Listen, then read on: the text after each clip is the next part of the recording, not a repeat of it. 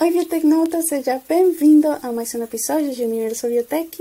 Hoje vamos falar sobre o melhoramento de plantas, pois nos permite obter plantas mais resistentes às doenças, a pragas, também às mudanças climáticas ou condições extremas e assim por diante. Bom, para isso, hoje eu tenho uma surpresa para vocês tenho uma convidada muito, muito especial. Ela é uma mulher maravilhosa que eu quero que vocês conheçam. Bora lá?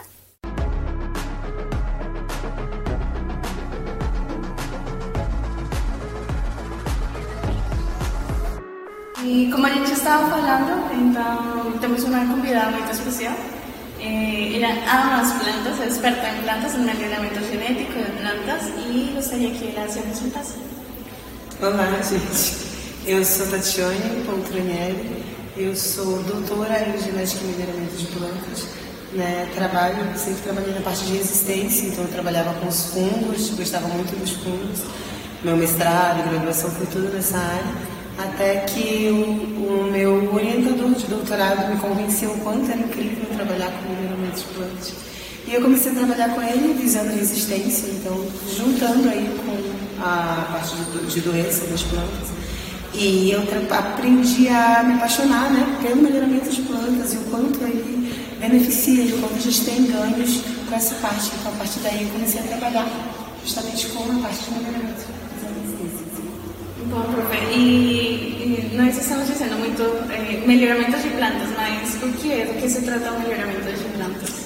Então, quando a gente pensa em melhoramento de plantas, se a gente for passar, pensa lá desde o passado, a gente sempre trabalhava buscando os homens, né? Quando pesquisavam e cuidavam das suas plantações, eles sempre trabalhavam tentando identificar uma planta que fosse mais produtiva, fosse mais saborosa. Então eles estavam sempre buscando melhorar essas plantas. Né? Então, intrinsecamente, antes da gente entrar no melhoramento de plantas mesmo, pesquisa voltadas para isso, ah, os homens iam fazendo isso que foi permitiu que os homens deixassem de ser nômades, né, e focassem em um único local. Quando eles começam a trabalhar com essas plantas e cultivar essas plantas. Então eles vão sempre selecionando as melhores plantas e fazendo com que o que fosse melhor para eles fosse então é, mantido nas plantas, é o que a gente chama de plantas domesticadas. Né? Então são as plantas que são, que por algum motivo, alguma atuação do homem, tornaram-se o que elas são hoje. E a gente está falando há pouco tempo que tem um pesquisador, eh, ele se chama Stefano Mancuso, ele tem muita pesquisa sobre inteligência de plantas. Então, ele, como elas aprendem, quais são os sentidos que elas têm sim, para se adaptar. Eh, mas elas sozinhas não conseguem, eh, bom, se defender de todas as coisas, do clima, do tempo, certo? Elas precisam de, de ajuda, de uma mão. Necessidade de nós, eh, como sociedade, como pesquisadores, eh, mexer nelas?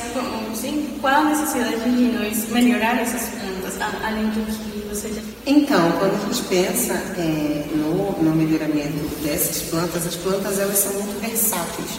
Então, elas estão no, no meio ambiente, elas se mantêm ali porque elas conseguiram sobreviver às sucessivas seleções né? E ah, é só que algumas doenças que a gente tem nas culturas acabam tornando essa planta não é suscetível, não é resistente a essa doença. Então isso acaba sendo um problema para a gente. Porque se a gente for pensar no melhoramento, o melhoramento ele tem um lado muito legal, que seleciona as melhores plantas, que traz as melhores coisas, mas deixa as plantas muito suscetíveis, né? Então a gente não tem uma grande quantidade de genótipos de plantas, plantas são todas iguais, e isso permite que, é, que as doenças, que os fungos, que os insetos consigam atacar essa planta com uma maior intensidade. Então isso é um problema para a gente. E a planta, ela tenta se, ela tenta evitar que isso aconteça. Né? Então se a gente for pensar na resistência da planta, as plantas, no geral, elas são resistentes a tudo, elas são suscetíveis a uma coisa especificadamente. Então, essa suscetibilidade é a exceção da planta, mas é o que a planta não consegue aguentar de jeito nenhum, né? determinada doença ali. Então, ela vai tentar criar alternativas sozinha de se, de se manter, de produzir, enfim. Mas ela demora para fazer isso. Então, quando a gente vem e dá uma mãozinha para ela, faz alguma, alguma modificação, induz a produção de algum hormônio, alguma proteína, ou coloca algum gene específico para essa planta, essa planta já vai produzir essas proteções dela, esse, esse escudo dela, de uma forma muito mais rápida. Então, assim, a gente consegue garantir que a planta cresça e se desenvolva, porque elas são né, muito espertas. Assim como elas, os patógenos todos que atacam elas, pragas, também são. Então, por isso a gente vive nesse, nesse combate, nessa né, briga entre a planta e os patógenos. Né? Então eles ficam brigando e quem ganha é quando ataca, quando ela consegue se tornar resistente. Isso. Então, eh, essas são algumas vantagens. E agora, desvantagens. Você mencionou alguma coisa de quando não temos eh, muito material genético, muita diversidade. Então, eh, podemos falar um pouquinho disso da degradação alguns, eh, umas poucas espécies. Poucas espécies. Quando a gente vai pensar em desvantagem, as Plantas, assim, quando você olha no, na, no ecossistema normal, a gente tem diversos tipos de planta. Então a gente tem todas as plantas convivendo harmonicamente, tem vários genes circulando. Quando você começa a fazer uma seleção, mesmo que seja indireta, ou a partir do momento que você começa a fazer uma seleção de melhoramento mesmo, você vai afunilando essa, esse, essa quantidade, esse pool. Então a gente tem poucas plantas, então a gente acaba provocando aí, pode provocar uma erosão genética, então a gente tem perdas genéticas, as plantas são fortes, mas tem, vamos supor, um milho, você tem 20 tipos de milho. Quando você começa a cultivar mais especificamente três deles, os outros que já foram, que a gente chamou de domesticados, eles estão perdidos, porque eles dependem do cultivo do homem. Como não tem esse cultivo, eles vão se perdendo. Então a gente vai perdendo esses genes, vai ficando com uma pequena quantidade que pode se tornar muito suscetível. Então você tem uma potencial, um potencial problema aí. Porque como eu falei, os, as pragas elas têm uma, uma capacidade de se transformar, de se mutar para conseguir, conseguir atacar uma planta. Né? Então, se essa planta tem poucas variedades dela e ele, o patógeno vem não consegue, ele vai se modificar até ele conseguir. Se a gente não tem outras, a nossa, nossa produção toda é perdida. É, é isso. As outras, Aqueles bancos e Então, a gente consegue fazer isso através de um estudo de, de, de aumentar a variabilidade. Então a gente faz isso com análise de recursos genéticos, porque as plantas elas têm vários tipos de planta, né? tanto dentro do, do lugar onde elas são produzidas, como os centros de origem, né? as áreas principais onde elas nasceram pela primeira vez. Então ali a gente tem uma grande quantidade dessas plantas, então a gente tem essa, esses, essas essa, esses tipos diferentes de planta que se mantêm ali com diferentes genes, que podem ter características para a gente. Se a gente não cultiva isso, se a gente não cuida, isso é perdido. Né? Uma forma que a gente tem de tentar manter isso são os bancos de germoplasma. Então, os bancos de germoplasma, eles têm um, poten um potencial muito, uma força, uma importância muito grande, porque ela consegue guardar grande parte das sementes que a gente tem, então a gente mantém os nossos recursos genéticos, eles não são perdidos. Né? O problema de fazer isso dentro de um banco de germoplasma é que você vai, pega e congela uma semente. Então, na hora que você congela essa semente, é, o ciclo normal dessa semente ela não vai continuar evoluindo e se desenvolvendo como no ambiente ela faria.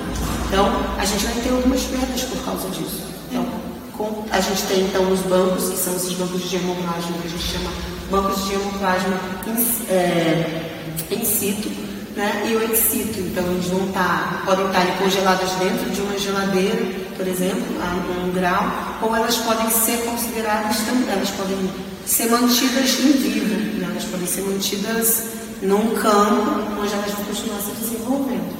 E a gente pensa, é, uma coisa muito marcante dentro do de germoplasma, é, o melhoramento ele surge ali depois da primeira, da primeira guerra mundial. Então quando ele surge na, na guerra, depois da guerra, no pós-guerra, ele surge por conta das necessidades aí da gente conseguir aumentar a produção das plantas. A produção alimentar. Né? A produção da alimentação. Ainda mais porque apareceu durante, o, durante a guerra uma, um, um pesquisador, que foi Malthus, que criou a teoria malthusiana. Né? Criou não, ele falava que a população cresceria em, em escala aritmética e a, a, e a, a, produção em escala aritmética e a população em escala geométrica. Então não conseguiria, daí ia ter um momento em que todo mundo ia passar fome e ia morrer. E aí fica todo mundo desesperado, então, por conta disso, e começa-se a buscar alternativas para aumentar a produção. Então é assim que surge o melhoramento. O melhoramento surge buscando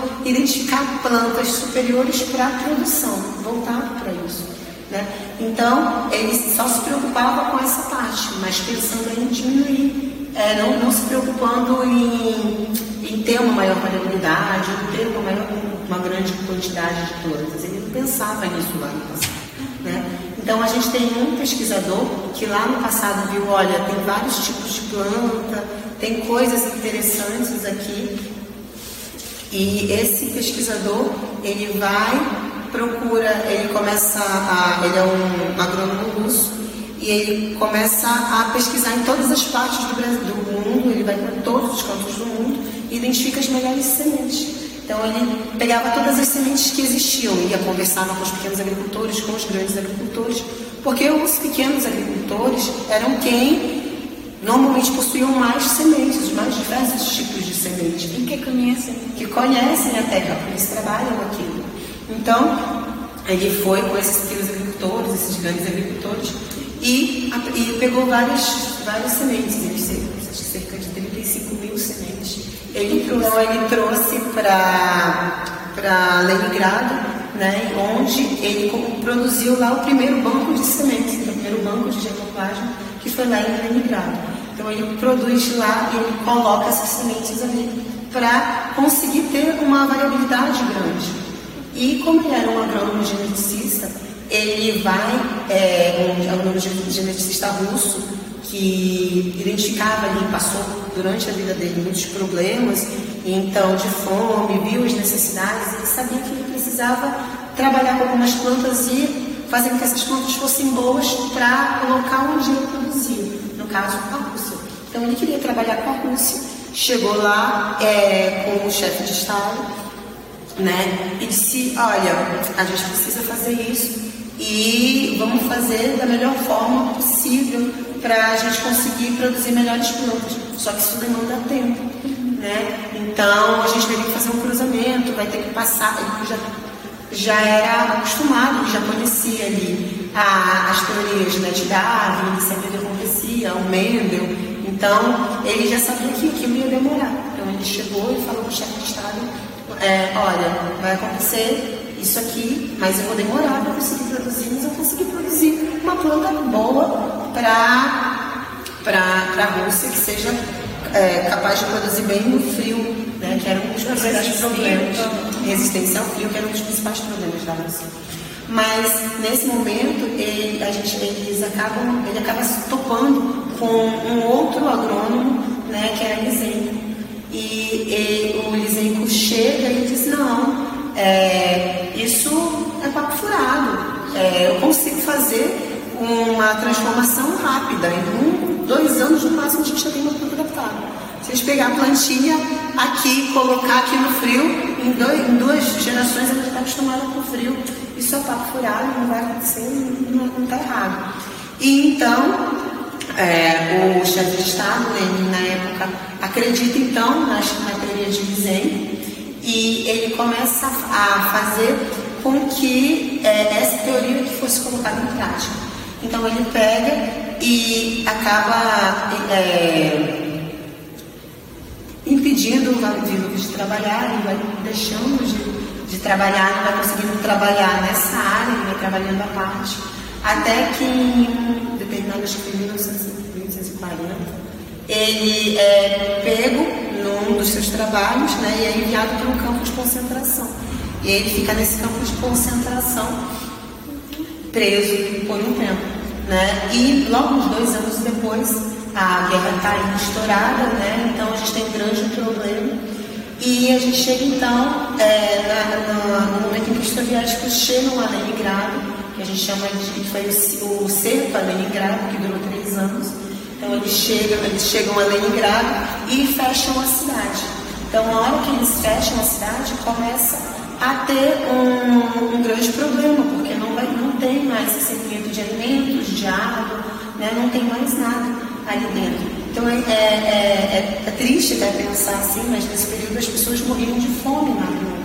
Né? E elas morriam de fome, elas comiam, tem registros na internet, elas comendo pedaços de parede, elas indo para a rua pegar aqueles cavalos mortos da guerra, se alimentar da, da, do, da carne desses animais.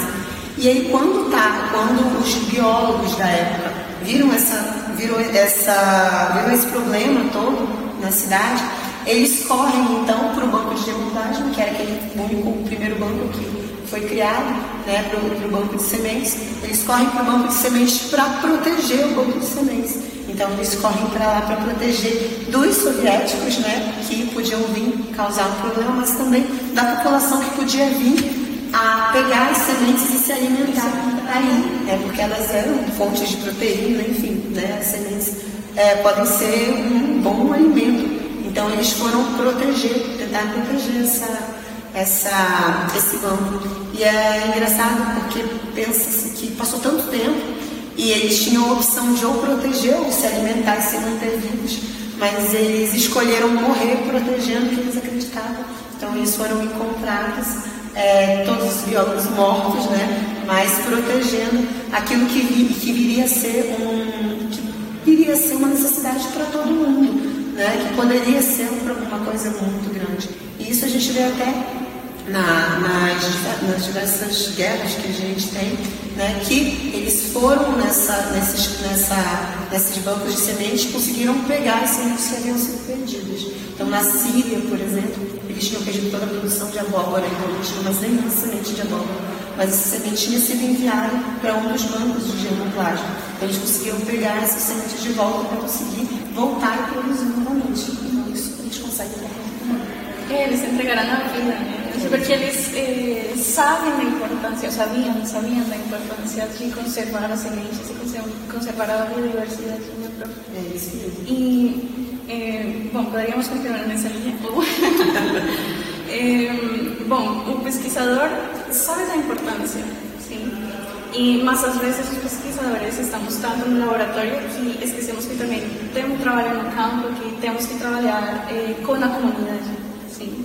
Então, podemos explicar um pouco isso. Então, qual a importância de trabalhar na comunidade com as pessoas que conhecem eh, a diversidade, que conhecem, conhecem o cultivo, as problemáticas do lugar. Então, é, então, é interessante a gente ver isso acerca de, de conseguir conservar os recursos genéticos e todos os saberes que a gente tem das comunidades, né? Então, nossos povos originários, ou mesmo as, as diversas, os diversos índios, né, as nossas diversas populações antigas que trabalhavam com isso, elas conhecem os melhores materiais, as melhores plantas, qual o melhor período de cultivo, como tentar se, é, se sair de uma praga ou de uma doença sobre determinada cultura. Então, é importante a gente trabalhar com esses, esses agricultores, tanto pequenos quanto grandes, para mostrar, primeiro que a gente precisa mostrar a necessidade de ter plantas, dependendo das plantas melhoradas, assim a gente consegue ter melhores materiais, ou materiais que se propaguem por maior tempo.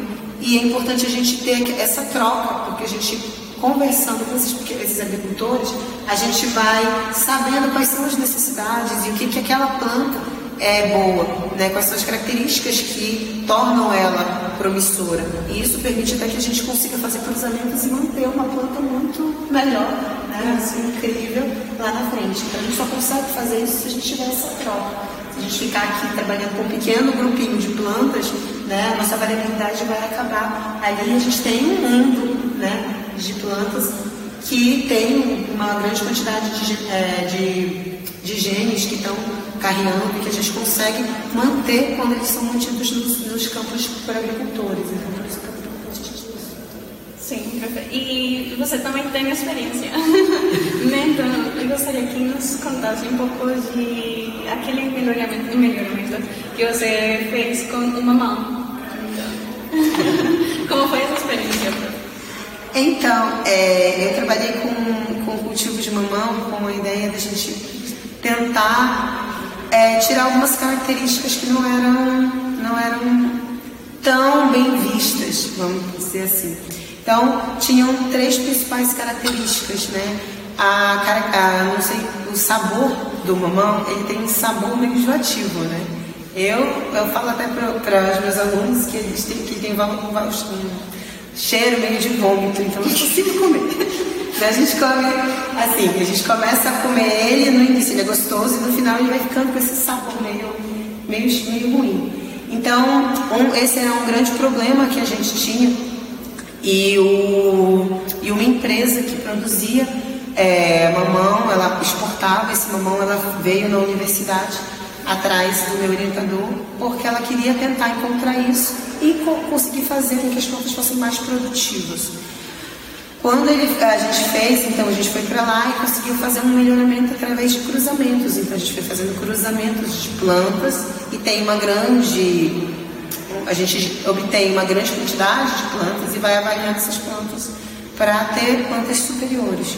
E assim a gente conseguia, conseguiu selecionar um mamão que era super saboroso, né? era, era, era doce do início ao fim, não tinha mais aquele cheiro, nem aquela vontade né, no final.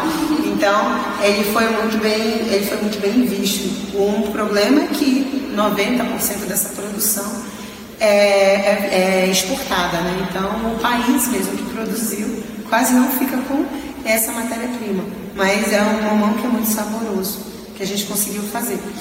Ah, o melhoramento ele demanda tempo, né? Então a gente demora muito tempo para conseguir fazer isso. Então a gente precisa de várias é, é, para mim conseguir obter esse mamão aí legal, perfeito, produtivo, saboroso, a gente demorou aí uns 5, 6 anos para fazer isso, porque o mamão produz constantemente.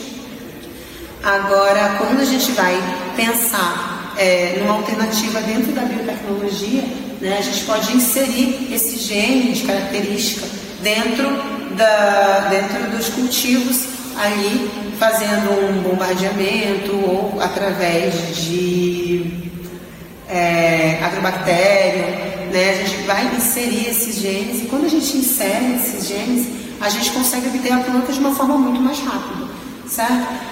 Ah, quando a gente insere um gene, esse, esse, esse gene único que a gente inseriu, ele não tem todas as características, a planta não vai ter todas as características necessariamente do que a nossa planta principal. Então é importante a gente fazer uma avaliação por isso a gente tem aí as leis de biossegurança todas para garantir que uma planta que foi modificada, ela tenha todas as características de que é boa e que não vai causar nenhum problema para a gente. Né? Porque quando a gente pensar um transgênico, ele é um problema, ele vai vai matar, se você ficar comendo ele, você vai ter é, câncer. É, sim, né? E não é bem assim, é muito, muito mais do que isso. E a gente tem técnicas que tem, que tem, são voltadas para isso para tentar ter uma planta melhor. Quando a gente obtém essa planta melhor, a gente fez a nossa transformação lá dentro do laboratório, nas nossas células, essa planta precisa, é, para ela poder se desenvolver, a gente vai ter o cultivo de células e tecidos. Isso que eu queria te perguntar, então, como é laboratório? Como é o cultivo de plantas? Porque em campo a gente imagina assim, a terra, né? E a plantinha, mas em laboratório vamos a terra, o que as pessoas, os pesquisadores utilizam no laboratório? Então, quando a gente vai para o laboratório, a gente vai ter uma, um meio de cultura né, que tem todos os nutrientes que a planta precisa. Então, a planta vai precisar de, sei lá, você está trabalhando com abacaxi. Abacaxi vai precisar de 20 nutrientes, tantos micronutrientes, vitaminas e ácidos e tal, tudo que ela vai precisar, a gente tem no nosso meio de cultura. Só que a diferença é que a gente não vai ter um campo gigante, né? A gente vai ter um laboratório com um monte de tubinhos, né? Um monte de vidrarias aí que guardam essa planta. E, a gente, e qual é o benefício disso? Quando a gente coloca isso no cultivo de e tecidos, a gente consegue ter uma grande quantidade de plantas é, num pequeno espaço. Então, quando a gente vai pensar no, no cultivo de células, a gente cultiva células, essas células de tecidos vegetais para produzir aquela planta que a gente transformou e ver se ela teve capacidade de crescer e se desenvolver bonitinho, ou para replicar, como se eu fizesse pequenos clones da minha planta matriz. Então, se eu selecionei aquela planta que é uma planta ideal, perfeita, é, essa planta eu é, replico ela, eu vou copiar, né, fazer uma, um, uma cópiazinha dela, consigo fazer várias cópiazinhas num pequeno espaço. Então eu consigo produzir em um tempo muito menor. Assim a gente consegue fazer. O problema do cultivo de células e tecidos principal, na verdade, tem dois principais problemas. Um deles é que a gente não consegue, não conhece todas as, uh, todas as culturas. E cada cultura precisa de um, uma, um ambiente ideal, uma temperatura, um macro, um micronutriente em maior quantidade ou menor quantidade. Então, isso acaba é, fazendo com que esse melhoramento dentro do cultivo de células tecidos seja um pouco mais lento se você pensa numa planta que você não conhece isso. Se você tem um protocolo já estabelecido, o milho, por exemplo, é um todo mundo já conhece tudo, já estudou tudo sobre ele. Então tem um protocolo muito bem estabelecido sobre essas plantas que são muito estudadas. Então a gente já sabe qual é o maior, qual é o maior meio que a gente faz e assim a gente desenvolve muito mais rápido. A partir que a gente desenvolva isso muito mais rápido, a gente vai para o segundo problema, que é o que a gente chama de aclimatação. Né? É quando a gente vai tirar a planta do tubo, do meio de cultura, e vai colocar ela no, no, no solo, né? no, na, no ambiente natural. Isso é muito difícil, professor. Então, não é difícil, mas a planta, assim vamos pensar como um cachorrinho, né? O cachorrinho ele está ali domesticado, está mal acostumado. Né? Então, se a gente colocar ele no, no, na, na, no meio da mata e desviva e vai embora, a probabilidade desse cachorro viver é muito baixa. Então, quando a gente faz isso com a planta, funciona da mesma forma. A planta ela tem todas as estruturas para se desenvolver no, no, na, no, ambiente externo normal. Né? Tudo normal, é que a gente mantém, a gente mantém tudo isso no, dentro do cultivo de células e tecidos. Mas ela não está acostumada. Então, ela não sabe que ela precisa pegar, vai receber a luz, que ela vai fazer fotossíntese para ela poder produzir açúcares, para ela poder se alimentar, para ela poder crescer. Ela não sabe disso. Então, ela não tem nenhum. A gente diz na, no cultivo de células tecidos que as plantas elas se desenvolvem através de estímulos. Então, elas têm um gatilho, elas têm um estímulo que diz para ela: olha, você agora vai ter que fazer fotossíntese. Ela vai lá, opa, vou produzir aqui folhas para poder fazer fotossíntese. E aí ela vai fazendo isso e vai se desenvolvendo. Isso na vida normal.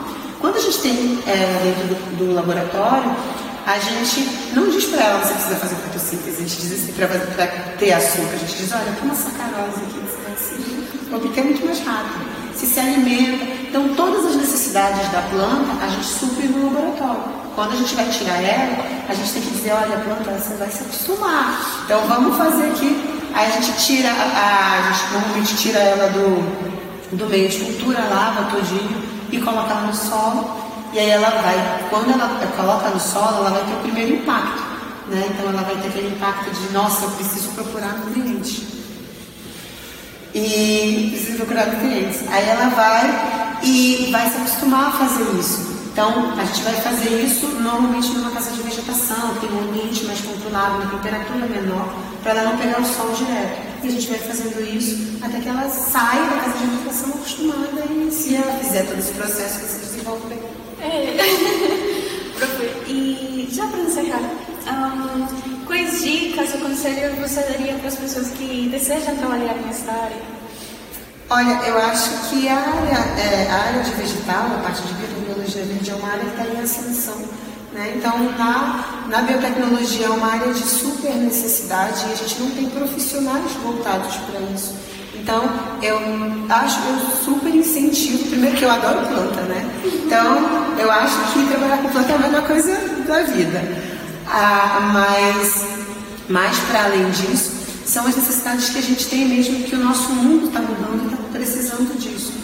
Então, quando a gente vê um biotecnologista, por exemplo, quando ele já sai é, pensando em trabalhar nessa área, ele tem muitos ganhos, porque, é, ao contrário de um agrônomo ou de um, de um biólogo que vai entrar nessa área, vai entrar na, na, trabalhar com melhoramento vegetal, a gente vai, claro, estudar sobre as plantas, se desenvolver, todo mundo vai fazer isso.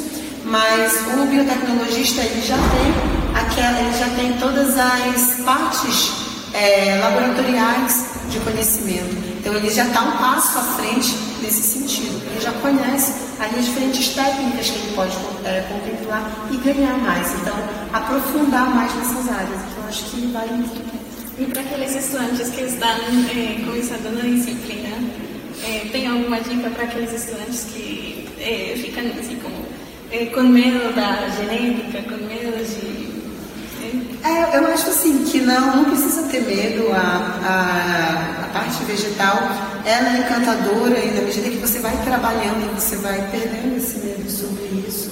Né? E eu acho que é vocês testarem, né? você fazer na, no, deixar de ver tudo na teoria e ver na prática. Porque na hora que você faz a prática, você vai conseguindo desenvolver o paixão.